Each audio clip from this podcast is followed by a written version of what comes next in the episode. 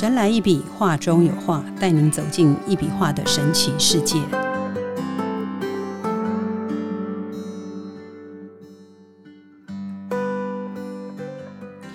Hello，大家好，欢迎收听《神来一笔，画中有画》，我是 Lega。前一集的 Parkes，我们曾经聊过内资产学。今天来上 Parkes 的来宾，就是将一笔画能量艺术内资产发挥到极致的 Emerald。今天我们来聊一聊一笔画能量艺术如何转动内资产。Emerald 是无非艺术银行的品牌长，我们欢迎 Emerald。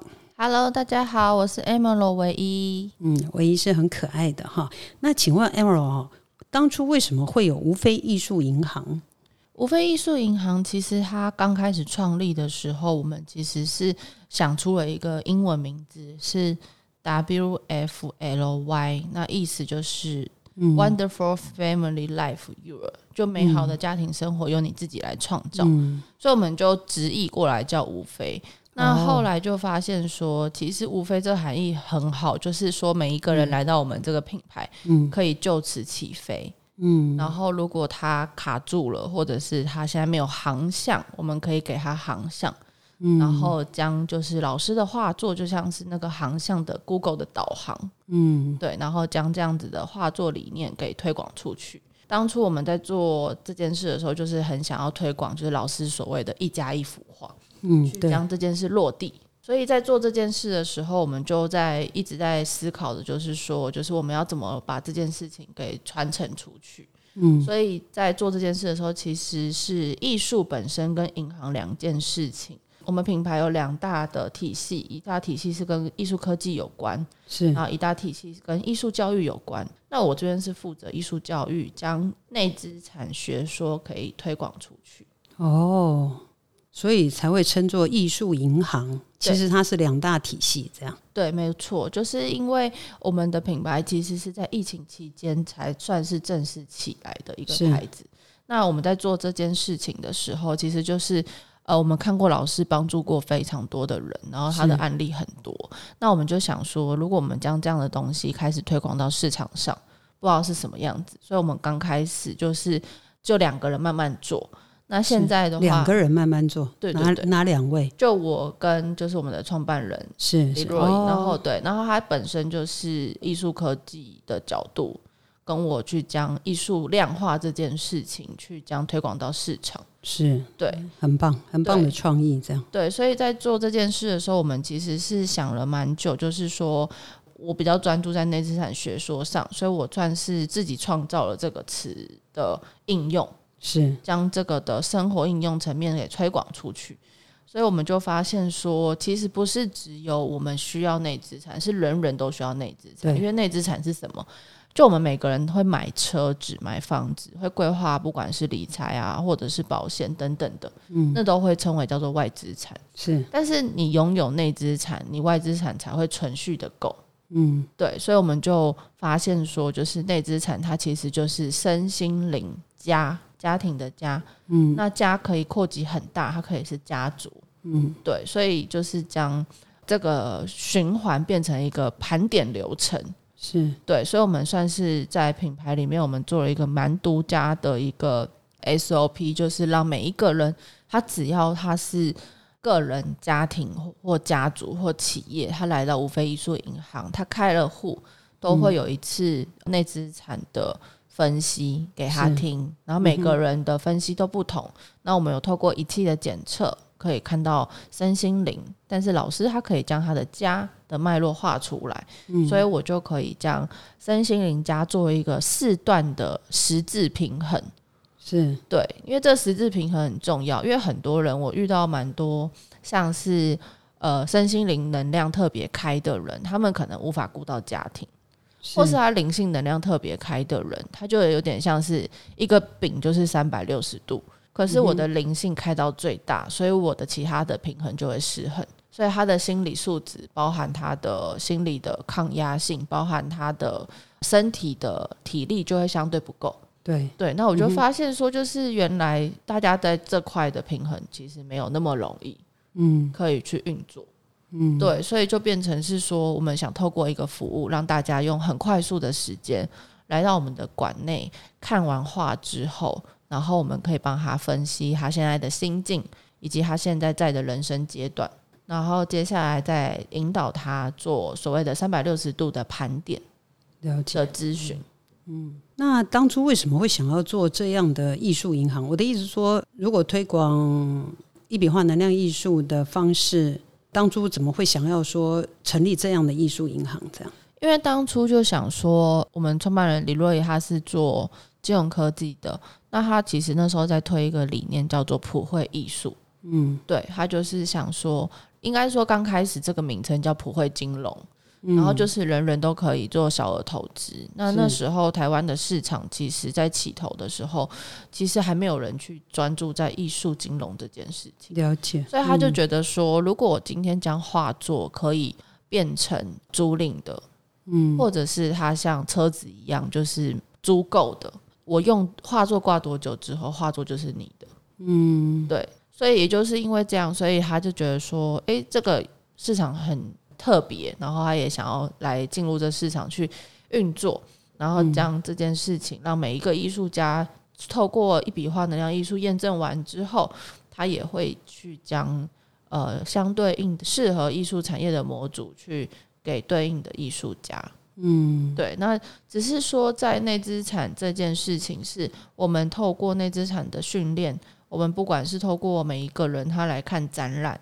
或者是他是透过像我们有些人他是揪团来的，他可能是一群好朋友或呃一个家庭，然后他们就每个人进来，我们都会透过我们的展览模式，然后帮他导览，导览完之后，接着就可以去帮他们做家庭分析，基础的先做家家庭分析，但是很有趣哦，团结的家庭，嗯，通常进来选的画作都是同一幅哦。好特别哦，对。但是如果说像是有些人，他们就是，比如说是太太告诉我们说，他想要带他全家来，其实是因为太太看见了一些大家的心理压力没有释放，嗯。然后呢，这太太想解决，但是先生可能不想解决，对。所以那时候我们就会请他们进来一样，我们会请他们先选画。那我们的画作都没有名称，我们会让能量亲自去导引，嗯，对。所以每个人当当下选出来的画作都是他的心境。嗯，对，那你就发现说，真的家里比较不平衡的人，或者是家里比较不快乐的，他们选的每一幅画都不同，每个人在乎都不一样。后来你就发现说，真正的家庭问题，并不是说一定要长一样，而是说他们彼此在在乎不同的事情，到底能不能彼此接纳？嗯，像我们遇到蛮多，就是先生在乎赚钱，然后太太在乎关系。嗯，对，所以他就会在这两件事情的平衡一直没办法抓好。嗯，对，所以我们就会将这样子的方式去让他们认识之后，也让他们理解说，哦，原来画作是可以一直延续下去，去寻找一张适合自己的画作。对他前面选的叫做他的他想要的，可是他真正想要的，可能要透过我们内资产的规划跟盘点，或者是他亲自来上课。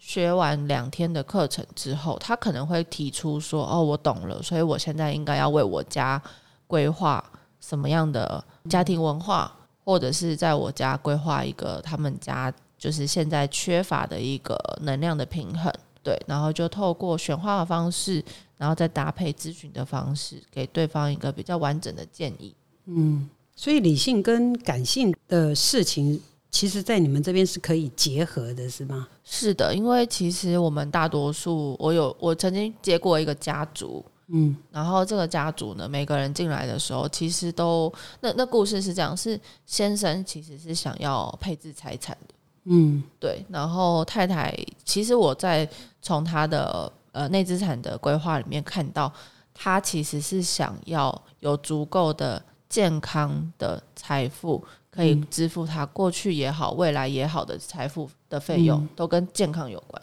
但是太太在这件事情上面，他其实没有明讲。嗯，对，所以我们就透过我们的盘点聊天的过程中，就是在咨询的过程中，我们了解到小孩其实很在乎归属感，就是因为家里每一个人都在忙碌。嗯，然后太太其实要的是健康的议题，可是。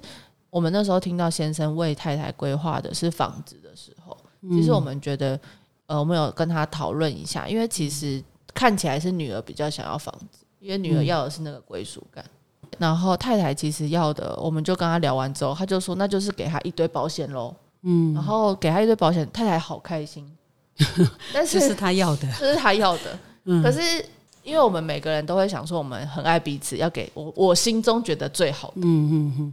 但是其实我们透过内资产盘点之后，会发现说，他其实要的也不多。嗯，对他要的就是他想要顾的那一块。了解。对，所以就是很，我觉得在那个过程中，我觉得还不错，是可以帮一家人找到他们凝聚的点，然后凝聚完之后，再建议他一幅适合他们的佳画。哦，对，了解。所以就是来咨询的人，就是从画去看他们需要些什么，就可以看出来。对，就是从画作其实可以引导心境，像企业也可以。像我们有一次是办讲座，然后在企业里面就是将画作摆置在空间中，然后同一幅画作，呃，同一个团队讲出来的内容都不一样。所以看看一笔画，每一个人看他的方式是不一样的。对，但是很有趣，跟老板最亲近的那个人讲出来看画的内容，跟老板是一样的。哦，对。然后我们就发现，所以才会成为亲信的。对，就是他就变成老老板的主管。后来才发现，哎，跟他们交流之后，发现他真的是很多想法都跟老板思想一致，同步。对，是同频的。嗯，对，所以就发现说，我们透过去企业也好，或者是办活动也好。每一个人来到这里，他选的画作都是能量导引给他的。嗯，对，那我们就相信这件事情，所以就透过这样子去跟他核对。那确实，他们有些人听完就会听完那画作理念，有的就哭了，就说为什么你会知道？就懂他就对了。对，因为他，然后我就说最懂他的是画。嗯，对对，是画把他带过来的。对，就是画作引导他。看到他，因为其实大家都进来都会说，哎，都是一条线，哪有不一样？嗯，真的，刚开始看的人都这样。对，然后刚开始就是像最近有一个小朋友很可爱，他就看到画，他就说这是什么乱七八糟的？哇，小朋友这样说。然后后来我就说那漂亮吗？他说漂亮。嗯。然后我说那我就问他说那你看到这是什么？他其实他那一幅画长得有点像蝴蝶。嗯。我说他是蝴蝶。嗯。然后后来就开始告诉他旁边这是脚丫。哦，然后小朋友有看到他的视角，他就会开始说：“那这是瓜牛吗？”就开始他会跟我们互动。那其实我要讲这件事情，是因为就是其实我们每个人在没有画画之前，就是没有拿笔去训练什么一二三四五颜色是什么之前，嗯，我们大脑本身就是对线条是有接反应的。对对，就像简单的对，像小朋友他没有教他之前，其实他都在画一笔画。嗯。然后这一笔画，他在画完之后，他就会跟妈妈说：“这是妈妈，这是房子，这是小狗。”但是其实你其实看不懂的，嗯，对。所以其实从小都在画抽象画，只是他们不了解。只是我们重重新透过一个展览，然后一个内资产的咨询，让他回到他最纯真的那个状态，说出来的话，他就是他最想要的东西。了解，对，所以当初无非艺术银行为什么会把一笔画能量艺术跟内资产结合呢？当初为什么会想结合？其实是因为在咨询这条路上，我们有发现一件事情，就是如果他没有透过画作的引导，其实大多数的人遇到问题，他会去找人类图，会去找算命的，会去找各种方式。嗯，去解决他的问题，都，会去会去试着去理解他现在遇到这件事情为什么是这个心态，所以他会说，哦，因为我就是什么星座，嗯啊，因为我就是什么，他们会去套上某个东西，但我们希望他就是把这些都拿掉之后，最原始的他是什么样子。那其实一笔画当初就是因为他就是一个有思想的画作，或者是你可以说他就是有他就在画每个人人生，所以那时候就也很。其实也是一个小小的插曲，就是一个小孩子就指着这幅画说：“哎，这幅画好像我妈妈跟我这样子。”然后我就问他说：“哎，那你看到什么？”然后他就开始讲给我听，他就说：“哦，他说这是我妈妈平常压制我的感觉。”哦，然后我就说：“压制你？你怎么了？”然后开始跟他聊，才发现说：“哇，我因为一幅画，我跟他聊了六个小时。”嗯，对，然后才知道说。他们家就是有一些女强人的特性啊，或者是母系社会的概念。对，但是妈妈其实是以前是辛苦人，所以她才想要把最好的都留给小孩。嗯，对，所以变成是说她不想要小孩面对跟她一样的事情，但是在小孩而言叫做被压制，因为他所有东西都不能自己选择。嗯，对，所以后来我们就也是因为这件事情之后，我们就开始验证去推广一家一幅画，就让每一件事情去透过画去叙述。那真的比较有课题的，他讲出来的话语可能没有那么美妙的，我们可能就会多一个咨询流程给他。那有些人他可能真的看到都很漂亮，像我有看过有人看到画作，永远都是看到实物。吃的，对他就会说这是寿司，然后那个是 什么？他就每个人都不一样。那我就说，你很爱吃吗？他说，对我超爱吃的。他是前世是主厨来的，对他就是一个很喜欢讲食物的。他每一幅画都可以看到食物，好可爱啊！对，那像我们在现场这幅画来讲，他可能看到他就会跟我说，哎，这是饺子哦，那真的不简单呢。对，嗯，然后就是像八仙过来，他就认为他叫饺子，饺子啊，对。嗯，蛮像的，好像正要下锅的饺子。对对对，然后我就说哇，你的世界好简单哦。然后他就说，对，有吃万事行。哦，对他只要他只要有吃就 OK。你这样也蛮容易满足的啊。对，那主要是开始去验证这样子的方式，在大概我们现在的数据大概已经有将近快八千个。嗯，对，应该已经超过八千了。所以你们也是很认真在做这件事。对，就是一直在研究，就是说，哎，每个人看到这个东西，然后再看到画，产生出来的结果是什么？了解。对，然后我们也会再去做探讨，就是有时候我们下班后，大家都会在探讨说，哎，今天这个主题为什么大家会选这个，然后把自己弄成那么累？嗯，然后我们就会去想，哦，他选了贵人，可是他把自己身体弄得好累，那就代表他其实是会一，然后去跟他核对，才发现确实他会。一直想要去讨好别人，嗯，然后让自己过得很累，是意思是他自己想当别人贵人，还是他在寻求贵人？他在寻求贵人，但是他先让自己当别人的贵人，但是他其实是用讨好的方式。所以如果正常来讲，因为我们有看过好的数据，嗯，他是选了贵人，然后数据超好，他是一个完全不会消耗到自己的体力的人，嗯，我觉得那种人真的很厉害，他就是。控制的很好，他的身心灵稳定强，然后他的消耗绝对不用他的体力去换。嗯，这是聪明的人。对，就是他有一个他自己会有一个一个模组在，应该说身体有一个机制。有些人就是会消耗到自己的机制。那这样子，你们这种内资产的分析，你们怎么去帮他？解读他的这个内资产呢？其实基本上大致上我们都是用仪器的判读，那判读完之后就会知道说他是一个有自信的人，然后身心灵具足的人，还是他其实是身心灵里面心被影响的比较容易被影响的比较大，嗯，还是他是身心灵里面他是容易用身体去交换的人，嗯，对。那其实我们不是在看身体健康，我们就是在看他平常到底是怎么样生活的一个状态。嗯，那就发现说有些人他是现代人蛮多，其实疫情后更多。嗯，就是我们看数据里面，大概就是今年更离谱，因为以往他们的电力都大致上的人，就是只要现代人有晚睡、有基础的，他的电能都大概落在五十左右。嗯，然后到今年就是用那个机器测出来的，对，到今年年底的时候，大致上来的人都已经到四十几。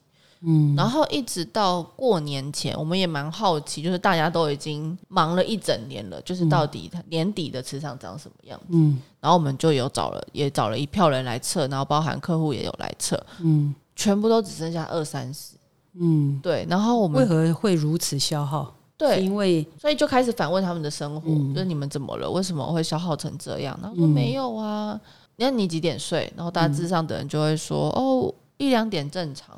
然后，所以第一就是他们这样的人一定会晚睡，嗯，然后再来就是你问他手上有多少件事情，他手上通常都会超过十件事情以上，叫做正常，所以他已经压力成习惯，就大家都被训练成八爪鱼了。对，然后他聊完之后，其实大家都有一个同样的一个点，就是为了安家，嗯，每个人都是因为安家，但是换出去的结果不同。了解，对，就疫情之后慢慢渐渐开放了，想要。赶快去拥有之前失去的那些吗？嗯，我觉得有一点，而且反而做更多。嗯，对。然后，所以因为这样，我们可以看到不同人的人生样貌。然后，所以我们就想说，内资产学说其实它是容纳所有的事情在里面，它不是只有所谓的身心灵，而是它还了解一下大自然的运作，它也了解到原来人会被节气影响。嗯，然后所有人都不知道说，哎，其实每一年的大节气它影响到我们身体的循环是什么？那因为我们从仪器可以看得出来，嗯，就是那阵子来测的人都长差不多。然后过一阵子，只要节气一过，大家的肠胃都恢复了。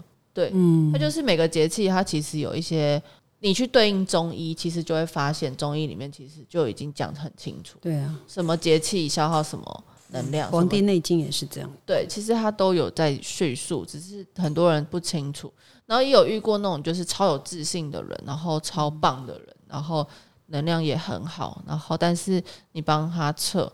他就一直觉得他不好，他一直觉得他做不对，然后我们帮他测什么都很棒，但他就身体不好，然后是因为身体去影响到他的心理。对，后来就有反问他说，就是你会不会常常最后劳累的原因，呃，或者是你心情不好的原因，都是因为最后都是因为劳累造成的，或者是都是因为最后什么原因，然后都是因为体力不支，所以那次表现不好。嗯，然后后来他才开始回想，发现嗯，真的是这样。嗯，所以我们其实在做一个动作，就是透过一笔画的原理，我们在做梳理。嗯，内资产的工作是梳理，不是为了就是让大家找到一个我是什么样的人，而是要让帮他梳理他是容易变成什么样的人。嗯，所以我们必须要让他去训练跟维持，就像训练健身一样。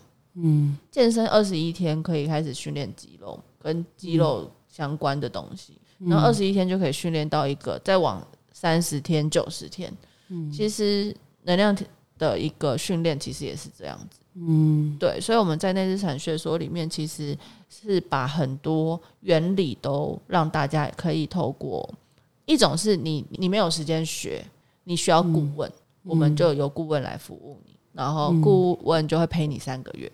那一种是你有时间学，你就来上课。对你上完课之后，你就会发现说：“哦，我懂了。”所以你现在知道节气要来了，我要先调一下身体，然后不要受节气影响。然后大家都在休息的时候，你就准备好往下一站走。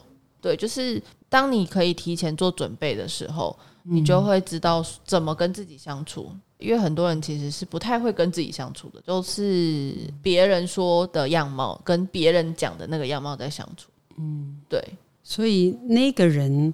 他要怎么样让他自己身心灵就是离开那个樊篱，其实是一个很大的功课，是蛮大。但是因为我觉得有了一笔画之后，让这件事简单很多。它应该是这世界上现在最方便的方式。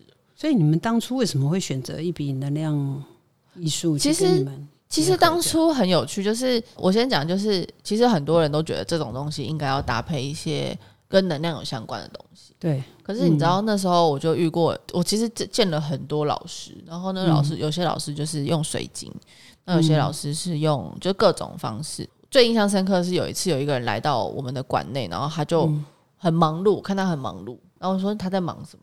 他说哦，因为他习惯就是见人之前要先打结界。哦，那很忙哎，他不是每天 见不少人，尤其坐高铁捷运的时候。对对对对对，那我就开始反问他哇，然后后来我就说那。后来还有遇过一个人，就是他是每天回家都要烧鼠尾草，对，他就说就是这样可以净化空间、趋吉避凶等等的。然后我就说，那如果鼠尾草没了呢？他就说那就要继续再去买再来烧。然后好忙哦，对，然后我就说，他就说，哎，那你不用嘛？我就说，嗯，好像不用哎，我们这样画就好了。对，然后还有就是，他就说，但我说那你吃饭如果跟别人吃饭，他说也要先打好结界。然后我就说，哇。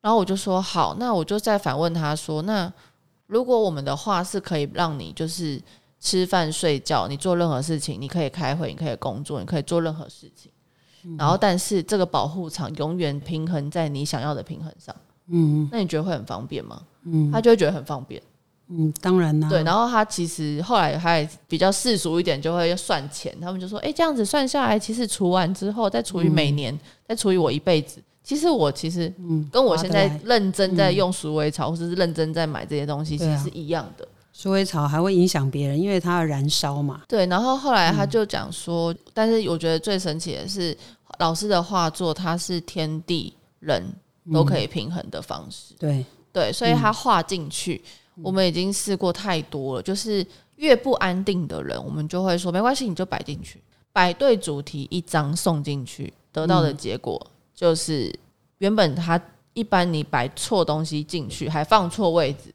嗯，它可能转动的力量可能是二十帕，嗯，可是摆对位置、选对画作，然后又可以跟大地联动，它摆对位置，它就可以到八十一百帕，嗯，对，所以我觉得那个载体完全是不同的，真的，对，然后加上说我们在做这个产业的时候，也因为它是新创产业，算是新兴的模式，对，所以它我们的艺术顾问很多都是白纸。嗯，对，很多人都会说，是不是要能量特别通的，或是要身心特别通？不用，嗯，反而是越白纸越好理解，嗯，就没有包袱这样。对，因为他们理解的世界是很简单的，他们没有那么多框架。对对，然后当然有身心灵产业的是更棒，因为他们了解怎么运作，了解那个逻辑，只是他更需要了解的是，呃，怎么在我们的这个身心灵家里运作。嗯，对，很多人都了解宇宙万物的运作，但是他不了解身心灵家怎么运作。对，那我们就是希望把这堂课跟内容，未来就是一直推给家庭、企业啊，就是到处去循环，然后让人人都知道怎么去顾好自己的家，顾好自己的公司，跟顾好自己每一个人的状态。对，算是这时代比较，我们会称为比较是修心方法。用比较简单的方式，然后偶尔还可以用仪器来玩这样子。像我们的客户也好，或者是我们的收藏家，他们来现场有时候就是说：“哎，帮我测一下我最近怎么样。”然后一测说：“哎，你自信怎么了？”我们就可以直接跟他聊天，就很精准，马上就知道他发生什么事了。这样对，身体状况如何？这样对身体的话，基本上都是看数值而已。了解，对。那对方一定很神奇，觉得。哦，怎么有这么好的？其实我们的去帮其实我们的客户现在已经有一个观念，就是没有画的地方不去。哎，没有画的地方不去，那他们怎么办？他们去旅游一定要带画。哦，我了解。他们出去一定要带画，他们就觉得他们没有办法接受变动。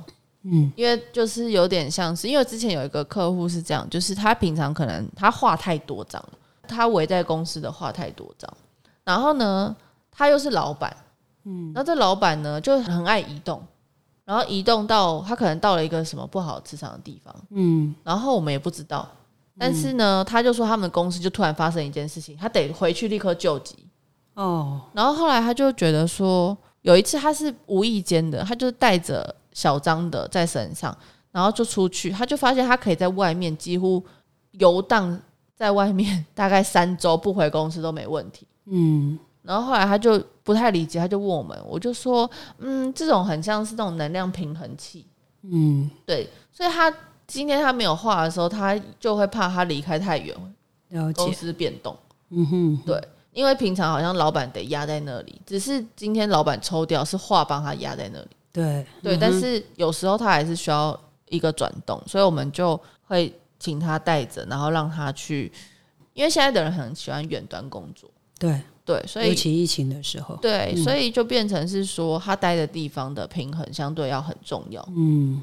才不会就是有一个拉扯，就是感觉好像有一个八十趴跟二十趴的载体的差别，嗯哼哼，对，了解。偶尔是八十趴跟六十趴还好，但是如果是八十趴直接降到三十趴，就会差太多，嗯，对。哦，所以我觉得从 Emerald 的这个。回馈上面啊，真的可以反映到一笔画能量艺术，真的是无远佛界。这样，就是他在我们的那个会员里说，叫做他们叫他神队友，神队友，嗯，真的是对，而且不占空间。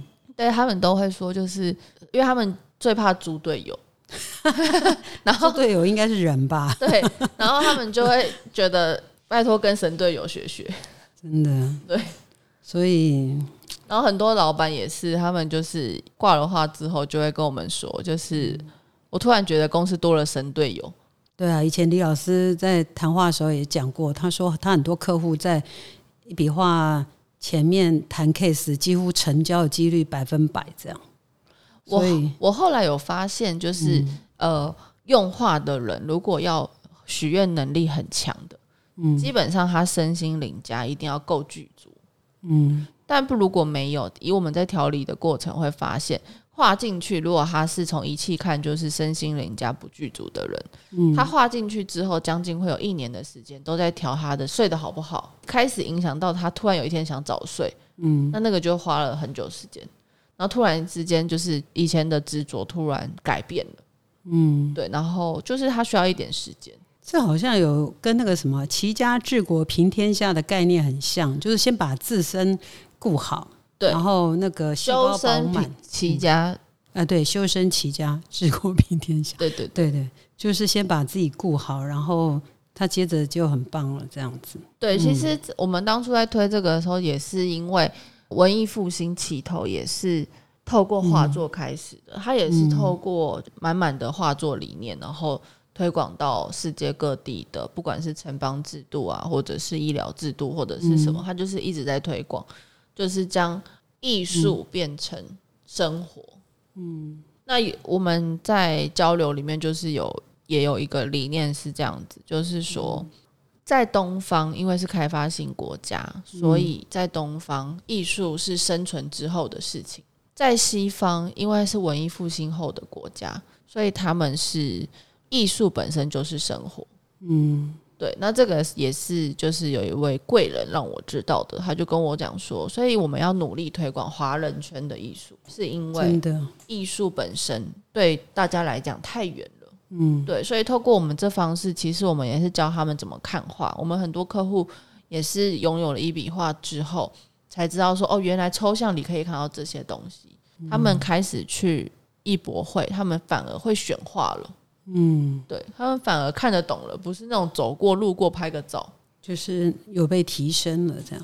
对、他们发现看画作就是可以看出意境这件事情，他们已经有被训练了。因为我们就是训练他们天天看画，维持二十一天，而且我们客户很可爱，会给我们报告。他给我们们训练的很好，他给我们回馈的。他给我们心得，对啊，这样我们才知道怎么样可以帮到他们到达那个巅峰，这样。对，其实我觉得重点是信念的提升，再加上能量的载体的辅助。老师的画作其实在画的是一种信念，你缺的信念你就买回去。对对缺什么补什么，这样。对你就是全家就是很急，你就全满，你就把瓜牛买回去，对对，嗯，为什么说瓜牛买回去？因为瓜牛就是慢慢的。明白哇！你看我们 Emerald 讲话是很有深意的，这对样子。就是觉得姻缘也就是慢慢的，就是关系啊。我曾经遇过一个人，他就一进来，他就逛完我们的画廊，就跟我们说：“哎、你们艺术银行这幅画是什么？”我说：“这幅画它叫姻缘，然后它是一个人、两个人抱在一起往同一个方向前进的样貌。然后他就说：“为什么是瓜牛的样子？”我说：“因为人生就是要慢，然后关系经营要慢。”其他都可以快，但是只有这件事情要慢。然后他就回说：“我从小到大都没有人这样教过我，嗯，因为我我从素食的这样。从他说从他的爷爷奶奶辈开始都做事都很快，然后他就快点快点哎、快点读书，快点上班，快点找对象，快点结婚，快点生小孩。他说他所有会遇到的问题都来自于快，嗯他所有的人生课题都来自于快造成的问题。嗯，所以后来他就问我们这张画多少钱，因为他想要买这幅画的信念来提醒自己。我觉得你们给客人的观念是对的，就是很多事情急不得，太急的话就是效果好像快速达成，但是它不能持久。我们现在人生就是希望能够一直拥有下去，这样。就是让更多的人可以透过内资产的一个导览模式，然后去看见自己的内资产。我觉得今天跟 Emerald 聊天哦，蛮开心的。这样，我想我们下一集再邀请 Emerald 来。好啊，谢谢。因为我发觉他有很多东西可以挖掘，然后可以把我们这个李登元老师的一笔画能量艺术发扬光大，这是很棒的。这样，然后我们今天也谢谢 Emerald 啊。